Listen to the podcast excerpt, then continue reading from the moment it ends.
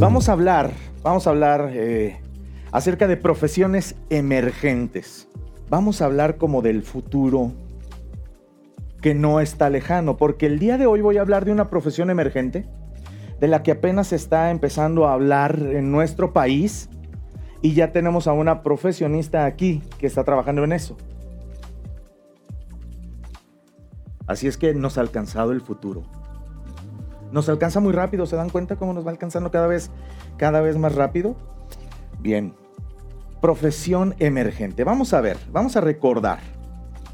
Una profesión, em, una profesión es el empleo o trabajo que alguien ejerce y para el cual se requiere una habilidad, conocimiento especializado adquirido, ya sea en mentoría, o sea, de una forma terciaria o universitaria, ¿verdad? Y por el cual, lo más importante, se percibe una retribución económica. Bien, hay cosas para las cuales, eh, o hay trabajos, hay profesiones, de las cuales cuando ustedes y yo estábamos en la primaria, nunca pensamos que alguien pudiera ganar dinero por eso. Que alguien se pudiera dedicar a ser youtuber. ¿Qué es eso, no? O sea, ni siquiera entendíamos el término. Si tal vez hoy no lo entendemos, eh, no lo entendíamos entonces, ni siquiera existía, no teníamos idea de que íbamos a tener internet. Sin embargo, hoy en día hay personas que pueden vivir de eso, se dedican a viajar para decirnos y experimentar por nosotros su comida, su gente, su cultura y tienen millones de vistas y ganan dinero por viajar y compartirnos sus experiencias. O sea, la interpasividad del día de hoy de la generación está impresionante y la digitalidad lo ha propiciado y eso hace que surjan un montón de nuevas profesiones. Ahora, cuando hablamos de emergente, estamos hablando acerca de todo aquello que brota, que sale a la superficie, que ya está, pero que tal vez antes no era tan relevante, no era tan importante y sale a la superficie. Yo soy de los que creo, y esta es una discusión, bueno, no sé si todavía sigue siendo discusión, pero cuando yo estudié en la universidad, hace poquito, en 1994, ¿Alguien no había nacido en 1994? Chale, qué vergüenza. Estás mintiendo, ¿verdad? Ah.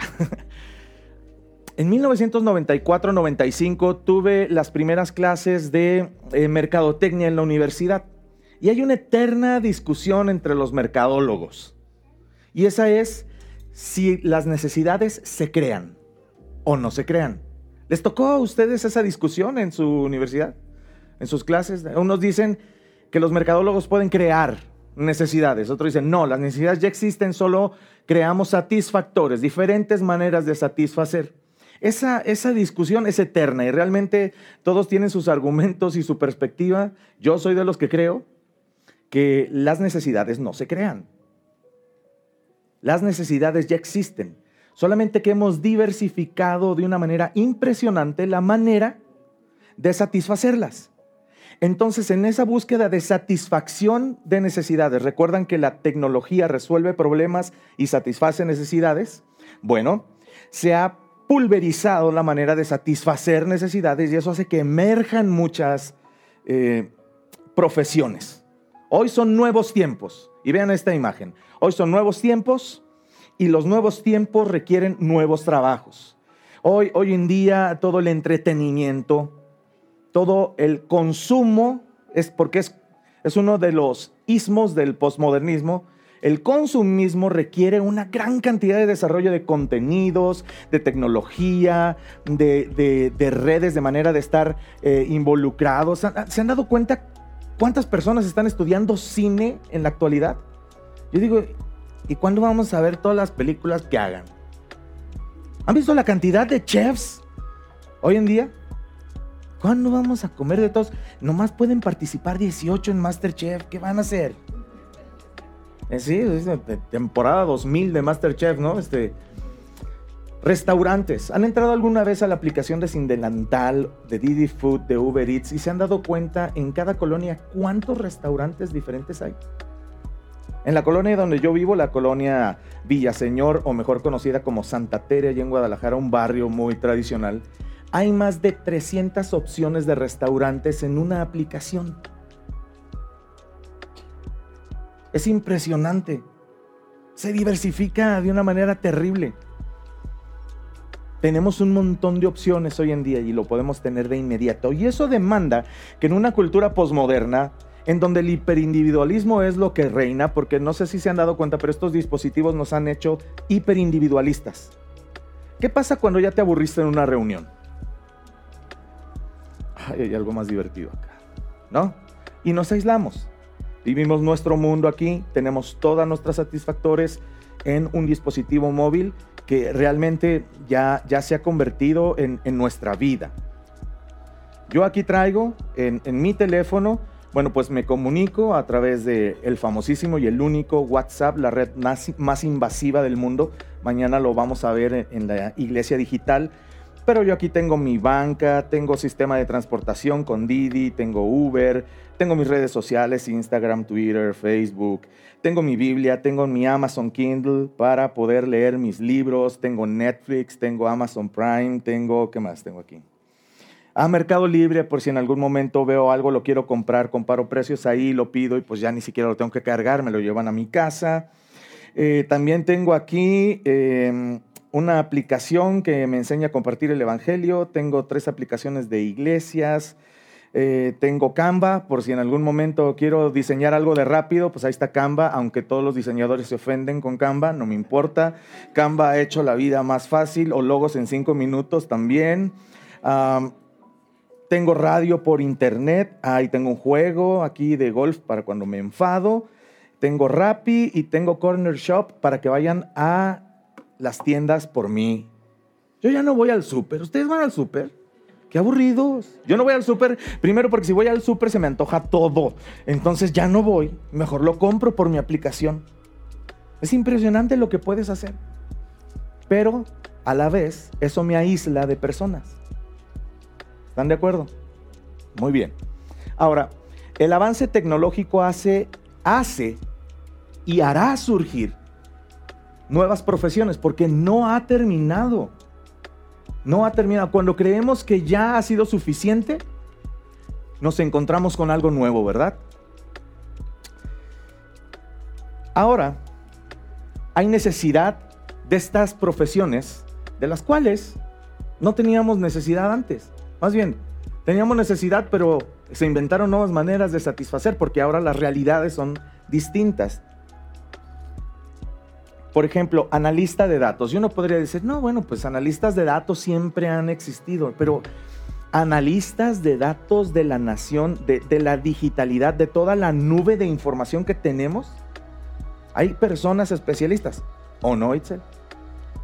Y realmente son muy valoradas en este momento. De hecho, es, la profesión eh, más priorizada, más valorada y que va a ofrecer vacantes más redituables en el futuro lo que es la ciencia de los datos, del Big Data. Aquí, Excel, levanta tu mano, Excel. Si quieren saber qué es eso, ella les puede explicar. Sabe mejor que ellos, ¿saben por qué? Porque en eso trabaja. Y además, no solamente hace eso, después de analizar los datos, alimentas a quién? A la inteligencia artificial. ¿Se acuerdan? La inteligencia artificial era tema de películas de ciencia ficción. ¿No? Hoy en día está, ¿dónde está tu oficina aquí en la Ciudad de México? Está en Polanco. Hoy en día en Polanco tenemos inteligencia artificial en nuestro país funcionando y siendo ofrecida ya para que tome decisiones por los negocios de acuerdo a una alimentación específica que se le da, calcula el algoritmo, toma los datos y te da esto es lo que tienes que hacer. Ya existe, o sea, ya se requieren pilotos de drones especializados, creativos emocionales. ¿Habían escuchado eso? Los creativos emocionales van a tomar mayor relevancia porque el consumismo hace que las experiencias que las personas viven cada vez que consumen un producto sean cada vez, eh, digamos, que traigan menos placer, porque eso es lo que pasa en el consumismo. Cada vez que consumes un mismo producto, tu nivel de satisfacción va siendo menor. Es como una adicción. una adicción a las drogas, una adicción al alcohol, una adicción a alguna sustancia o alguna conducta, eh, en determinado momento siempre tienes que ir avanzando en las dosis, en las cantidades que consumes. ¿Por qué? Porque llega un nivel de satisfacción menor cada vez y requieres más. Bueno, los, los creativos emocionales surgen porque ahora ya no te dicen, yo ya no te voy a vender un café, te voy a vender una experiencia. Y entonces hoy en día hay creadores de experiencia para los clientes, ¿sí o no? Desde que llegues, el aroma, las lucecitas hipsters, los silloncitos, puedes entrar y te dan tu control de Netflix para que puedas ver lo que tú quieras en la televisión de 70 pulgadas que tienen ahí, 4K. ¿Y qué es lo que quieren? Darte experiencias. Han observado qué es lo que están voy a ponerlo así, disculpen, no quiero ofender a nadie con el término. ¿Se han dado cuenta qué es lo que nos han llevado una ola de australianos y americanos a vender en las iglesias? ¿No? Experiencias de adoración. De hecho, lo vamos a ver. Vamos a ver una encuesta que se hizo a mileniales cristianos en los Estados Unidos y vamos a ver los datos que ahí dicen. Esto no es para ofender a nadie.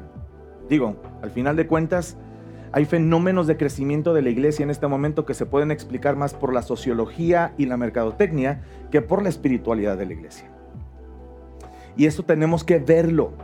Por eso mañana vamos a ver el posmodernismo y sus valores para que podamos despertar a la realidad, porque si no, al final de cuentas nos vamos a llevar una gran decepción de tener grandes multitudes, pero no tener discípulos y no tener transformación y no hacer verdaderamente un efecto en las ciudades y en las comunidades donde vivimos.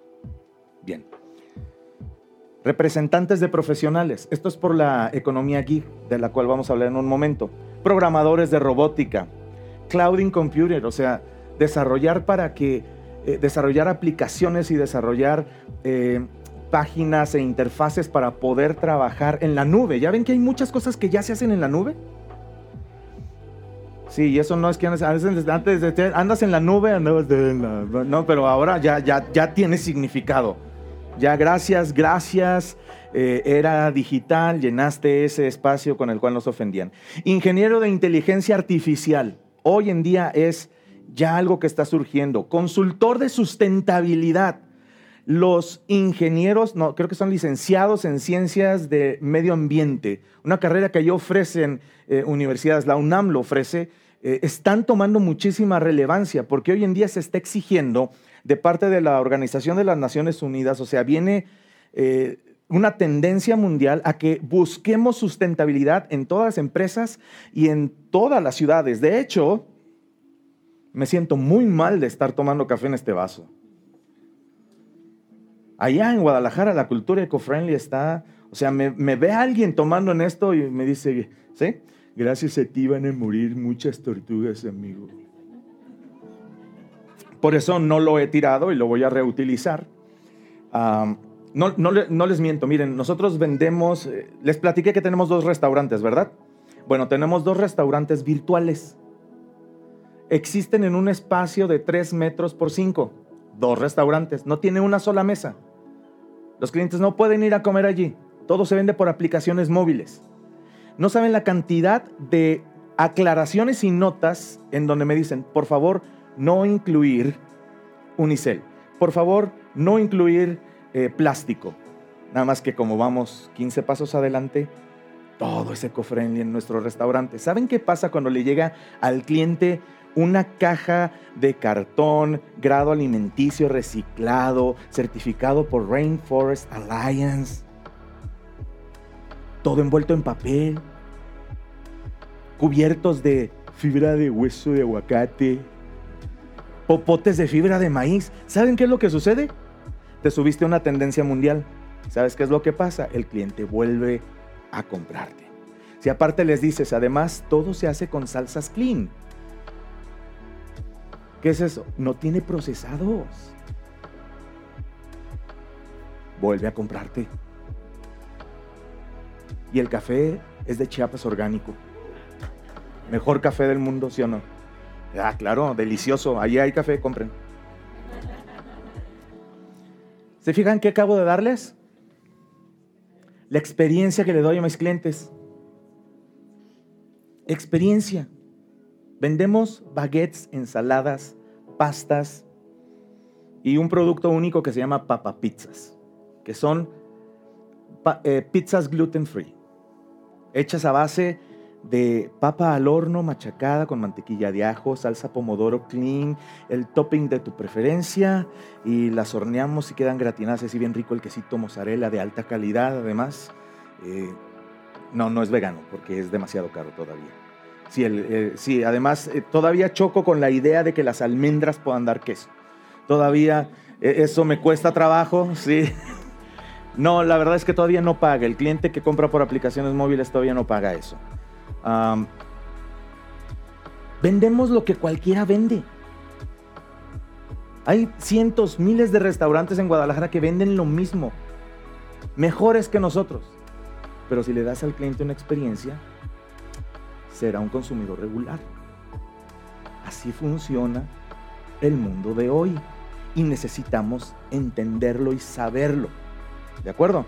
Para hacer nuestras profesiones relevantes y para relacionarnos de una manera relevante con la cultura en la que vivimos.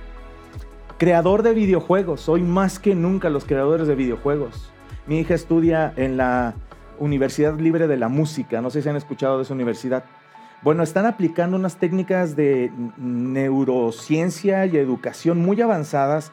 Me sorprende. Eh, ¿Saben con qué los califican? Con su asistencia su asistencia es la mayor parte de su calificación. Porque lo que tienen es que ellos quieren que vayan a la, escuela a vivir una experiencia. De hecho, ya no les llaman clases, son experiencias, ellos ya no son estudiantes, son internautas. ¿Qué onda, no?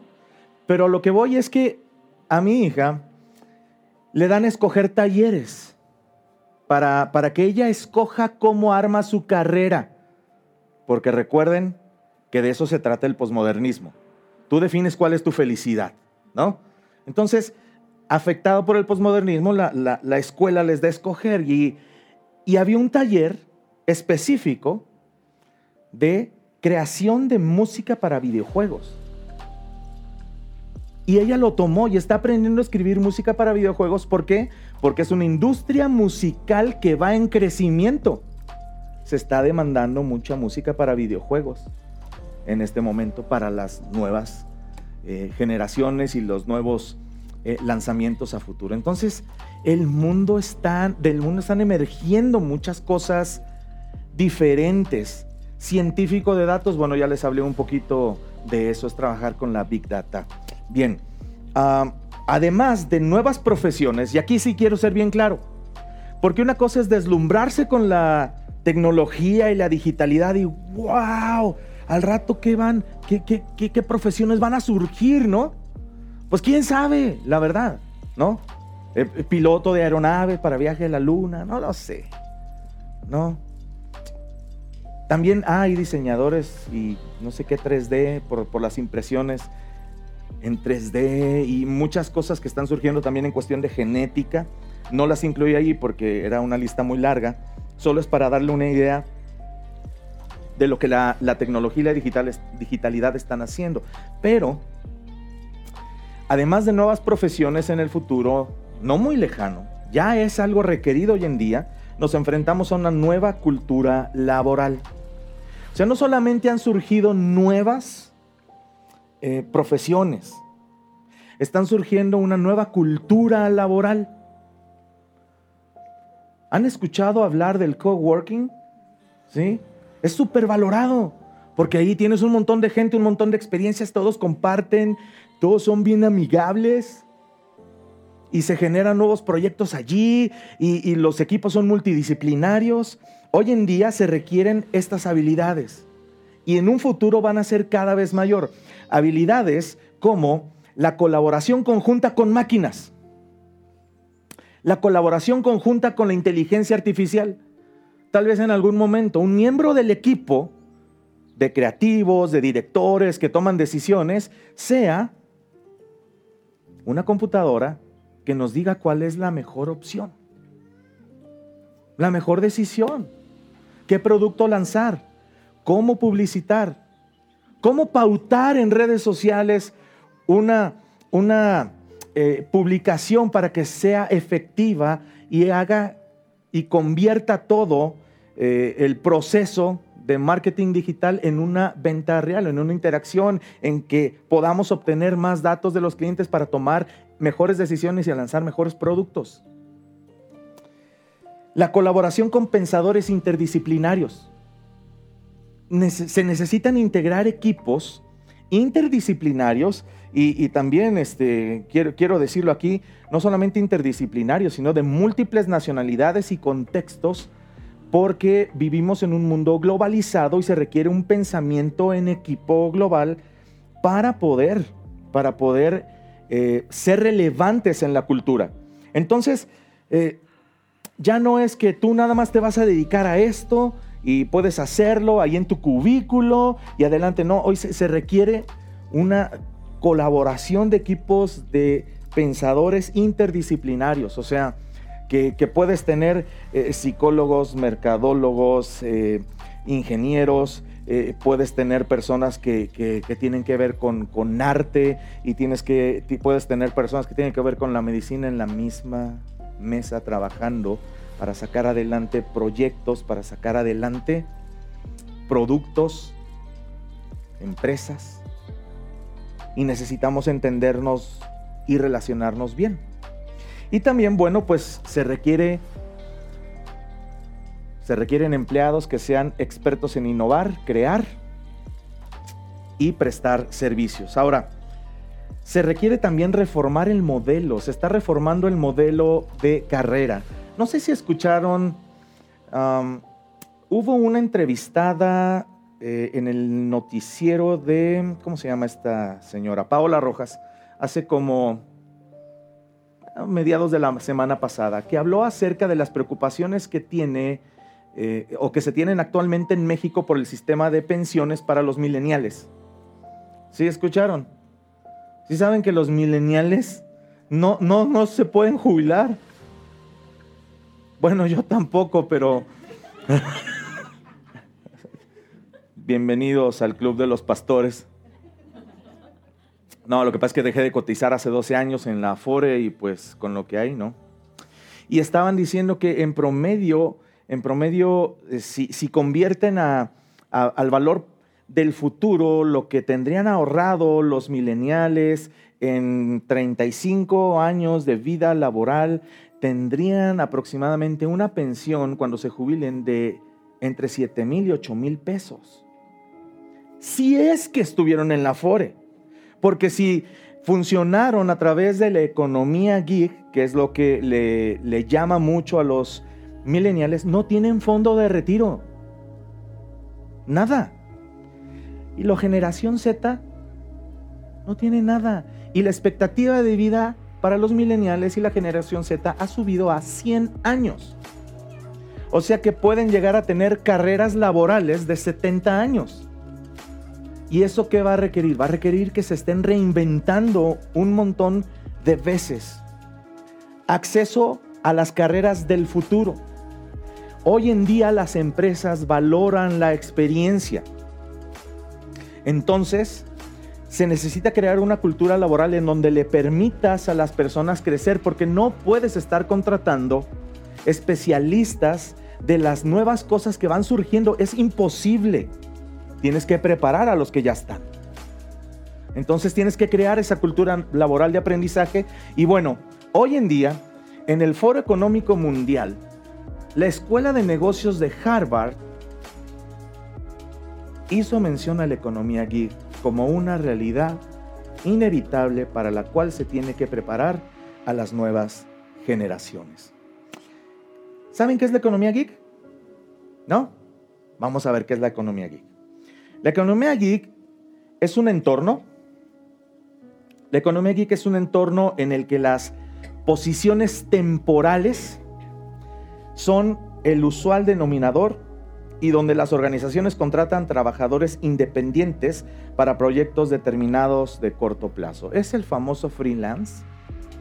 Es el trabajo que haces desde casa con diferentes proyectos. Es trabajar en Uber. Es trabajar en todo este tipo de aplicaciones y los empleos temporales que generan. La cultura, miren, la cultura milenial propició todo esto y el mercado laboral se aprovechó de ello, pero hoy en día es una realidad.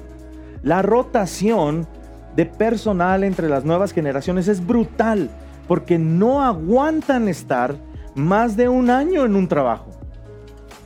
No pueden. Entonces, ¿qué están pensando? Mejor yo me voy a dedicar a hacer mis propios proyectos. Desde mi casa, en mi horario, a mi ritmo, y es la tendencia. Y la Escuela de Negocios de Harvard se dio cuenta de eso, que quieren trabajar a largo plazo en proyectos temporales.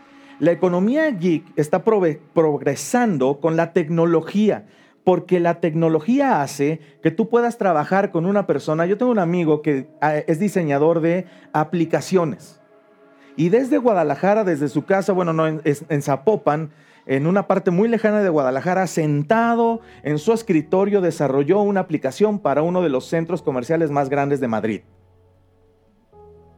Puede trabajar no solamente temporalmente, sino que la tecnología hace que pueda trabajar con personas en otros países sin nunca haberse visto. Desarrolló eh, un, hizo un desarrollo, una aplicación también para un banco en San Diego, y nunca conoció el banco, nunca conoció a las personas más que por videoconferencia. La economía geek está siendo potenciada por la tecnología y se centraliza en la colaboración a largo plazo. Eso es bueno, porque si haces un buen trabajo, puedes estar relacionado como antes con personas durante largo tiempo, porque estamos hablando de ser profesionistas en misión. ¿Te imaginas un profesionista en misión que tiene tres días para interactuar con una persona, tal vez no muchas oportunidades para desarrollar confianza y tal vez no muchas oportunidades para influenciar porque las relaciones van a ir cada vez más rápido.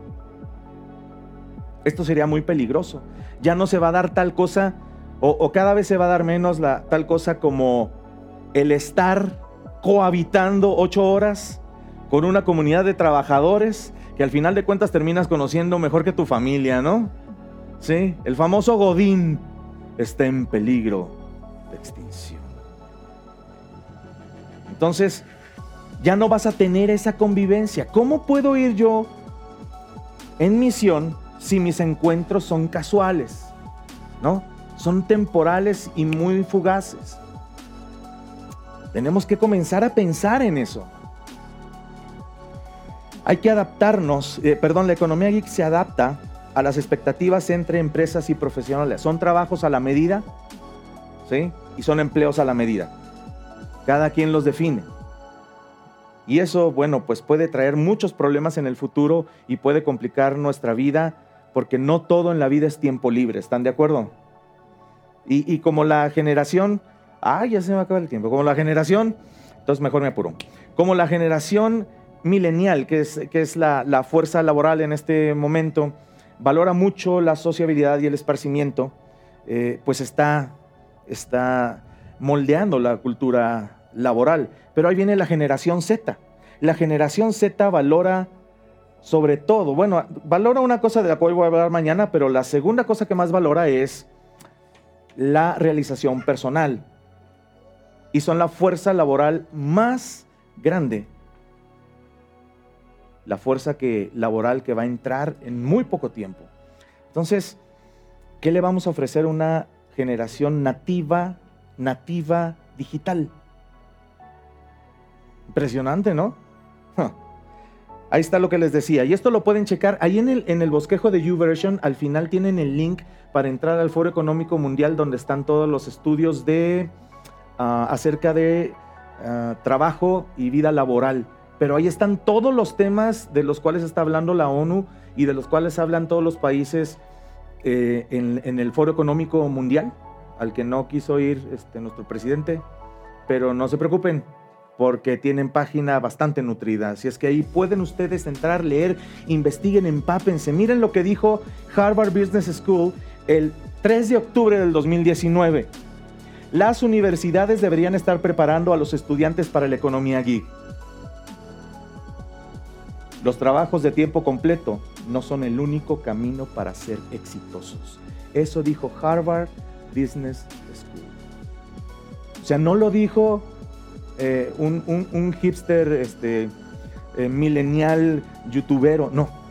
Lo dijo la Escuela de Negocios de Harvard, ¿sí? Que están observando y dicen, esto es una realidad, más vale que preparemos a los estudiantes para vivir esa realidad. Muy bien. Sin embargo, y aquí me apuro, de todos modos pueden bajar la presentación, ya saben dónde, ¿verdad? www.factorfe.com, van a la pestaña de More, ahí está uh, Congreso de Profesionistas y ahí están todos los materiales, los pueden descargar, ahí van a estar por un buen tiempo.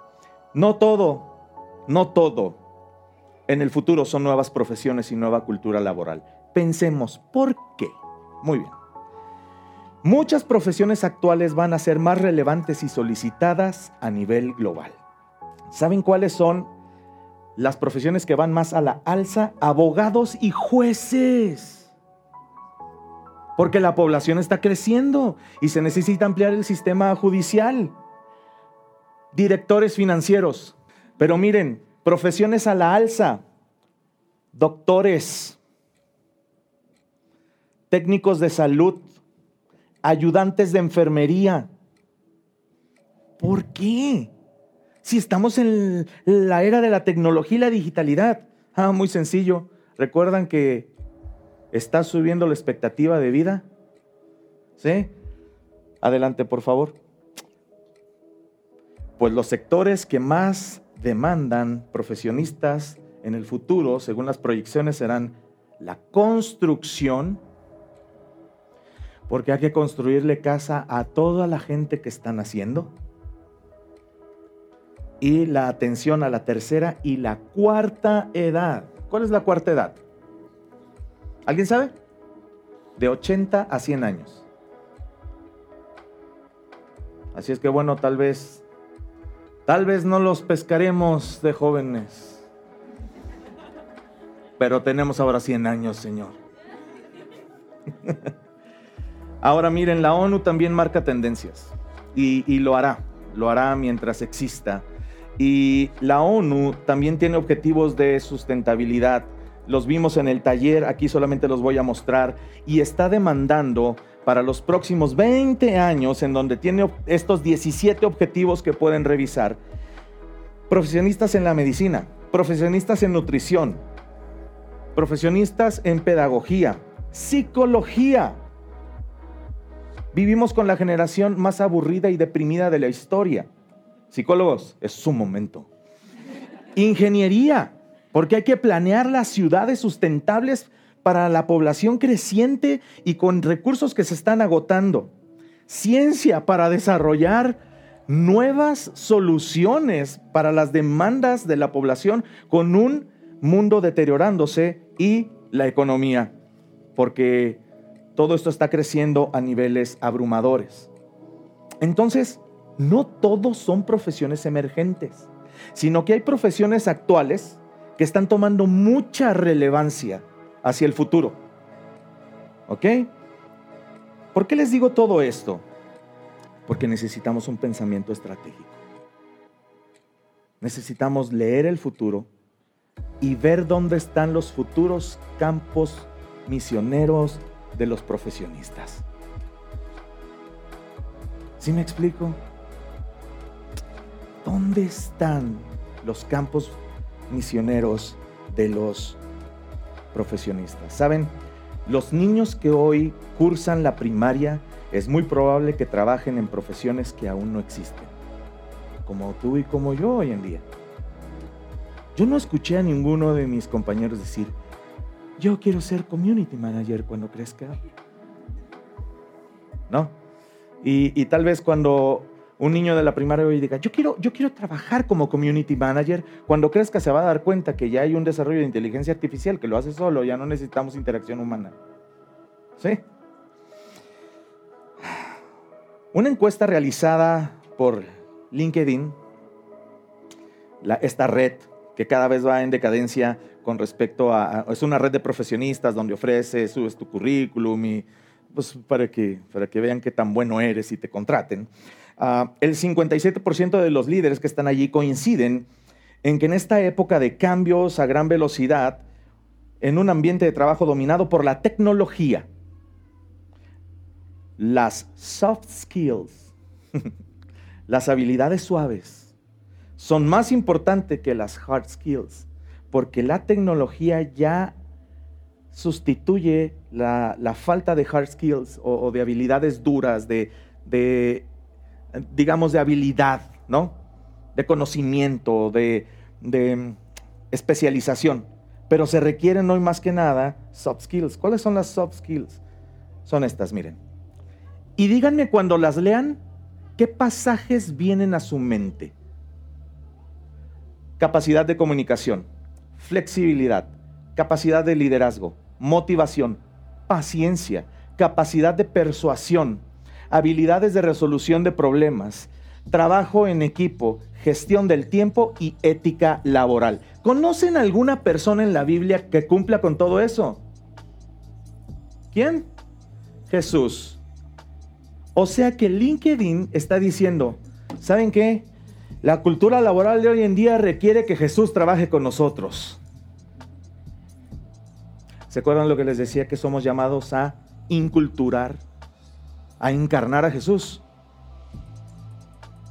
La tecnología está haciendo que cada vez sea más necesario. Así es que es el tiempo de los profesionistas cristianos. Prepárense para los nuevos campos misioneros.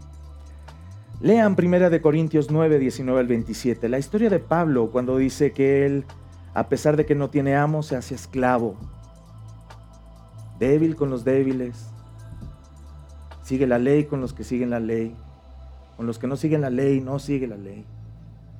Pero él dice una cosa muy importante que debemos tener bien en claro para funcionar en nuestra profesión, no solamente en el futuro, hoy, en todo momento. Pero nunca me olvido Nunca voy en contra de la ley de Cristo. ¿Cuál es? Ama al Señor, tu Dios, con todo tu corazón, tu alma, tu mente y tus fuerzas y a tu prójimo como a ti mismo. Ahí está toda la ley y los profetas, ¿verdad? El resumen. Podemos adaptarnos a la cultura laboral, a las profesiones emergentes, pero necesitamos enseñar hoy más que nunca a nuestras generaciones de cristianos, a nuestras iglesias, hablar de estos temas, exponer esta realidad. Eh, eh, Febe era la que nos hablaba, ¿no? De que a veces vamos a, iglesias, eh, a, reuniones, a templos, a congregaciones en donde parece que retrocedemos 100 años en el, tiempo. Y no está mal añorar la, la historia y la tradición. No, yo no digo que eso esté mal. Lo que está mal es que no estamos contextualizados y no hablamos de estos temas. Y salimos fraccionados al mundo porque no podemos funcionar en una cultura de los 1900 tempranos en un mundo altamente cambiante. No se puede funcionar. Por eso a veces la iglesia misma propicia que el profesionista se fraccione. ¿Sí me explico? No hay responsabilidad, porque cada quien toma sus decisiones. Hay que hacer de Jesús, hay que hacer de Dios y del Evangelio el centro de nuestras vidas y nos vamos a convertir en los profesionistas más relevantes del futuro, de acuerdo a lo que dicen grandes escuelas de negocios y redes sociales dedicadas a encontrar profesionistas de alto nivel. Pregunta, pregunta. ¿Está la iglesia preparando a niños, adolescentes y jóvenes para las profesiones emergentes y el futuro laboral? Vamos a ver qué dicen las encuestas, ¿qué les parece?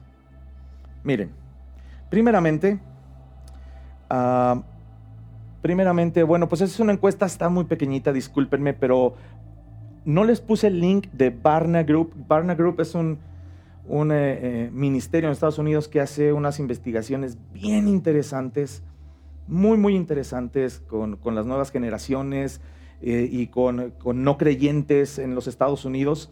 Y ustedes dirán, bueno, pero es en los Estados Unidos, sí, pero mira, toma esta regla.